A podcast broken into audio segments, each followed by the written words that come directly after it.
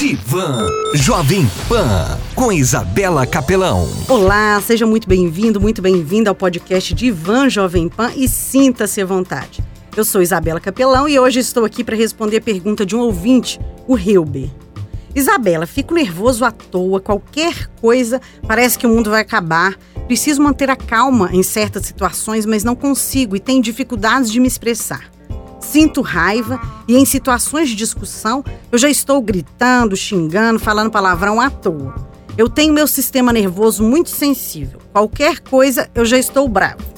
Helber, esse seu nervosismo e a sua dificuldade em se expressar muitas vezes acontecem por receio do que o outro vai pensar, de querer falar algo que vai agradar a outra pessoa, de querer ter controle total sobre as situações. E quando você é questionado, quando a outra pessoa não entende o que você está querendo dizer, quando você perde esse falso controle sobre as situações, aí você sente raiva, se irrita e acaba perdendo a razão também, não é mesmo?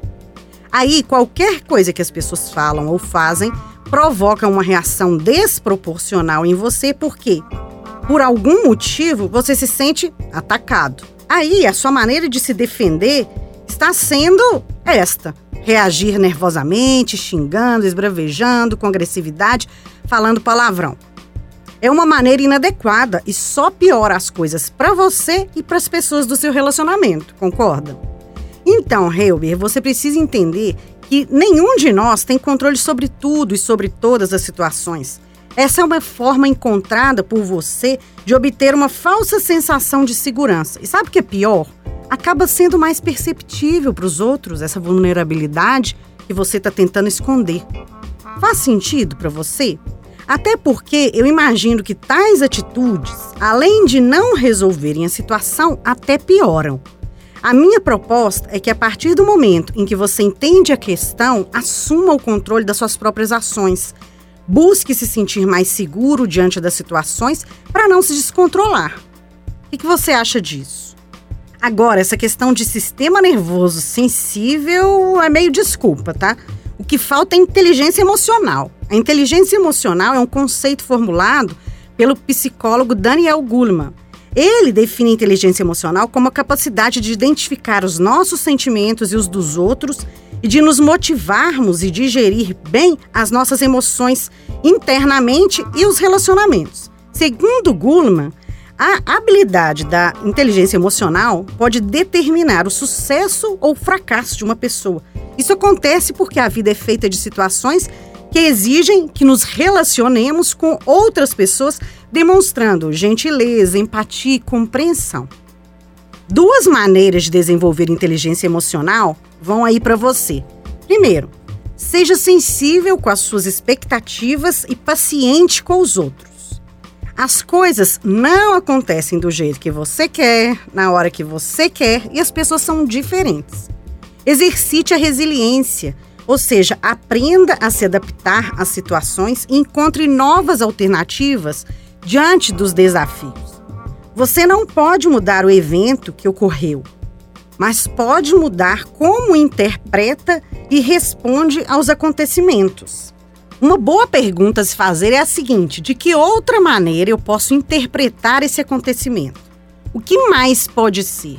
Amplie as alternativas de respostas. Além disso, algumas pessoas, como provavelmente é o seu caso, comete a presunção que tudo diz respeito a você, leva tudo para o lado pessoal, deduzindo que as pessoas ao seu redor sabem e entendem tudo que está aí no seu mundo e que muitas vezes você quer impor ao mundo dos outros. E o que acontece quando você leva tudo que as pessoas falam ou fazem para o lado pessoal?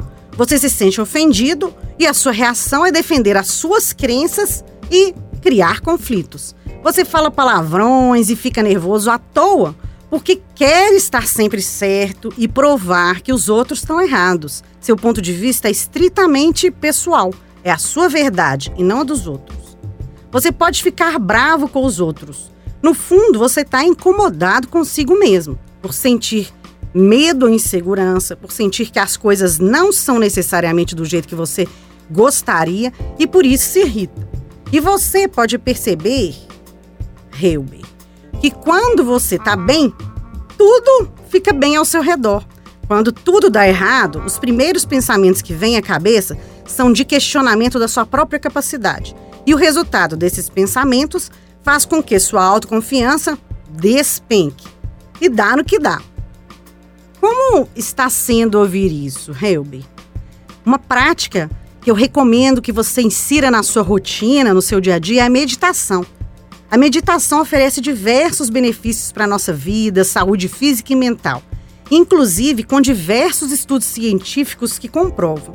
O estresse e a ansiedade podem ser reduzidos com a prática. E o melhor é que a prática da meditação pode ser realizada por todas as pessoas, até aquelas que têm a mente mais inquieta, em qualquer lugar. Quando nos concentramos no momento presente, aqui e agora, a meditação acontece. Meditar é aquietar e acalmar a mente, é estar focado no momento presente e sem julgamentos. Os pensamentos vão aparecer, então deixe-os ir embora e volte a se concentrar, sem condenar-se por isso ou achar que não está meditando. A meditação aumenta o espaço entre o pensamento, reduzindo-os o que possibilita o relaxamento e a experimentação de estados emocionais positivos. Vale a pena experimentar, né? Eu vou te recomendar também que ouça outros podcasts que eu abordei esse assunto e passo outras técnicas que podem ser aplicadas na sua vida também. O podcast número 25, Como Lidar com Pessoas, o podcast número 8, Como Ter Equilíbrio Emocional.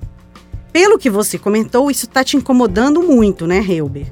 Aqui nesse podcast eu elaborei várias dicas, sugestões e técnicas para te auxiliar nesse processo. Cabe a você entrar em ação e colocar em prática. Ou você prefere continuar nervoso à toa e afastar as pessoas e os seus objetivos de você? Pense nisso, a escolha é sua.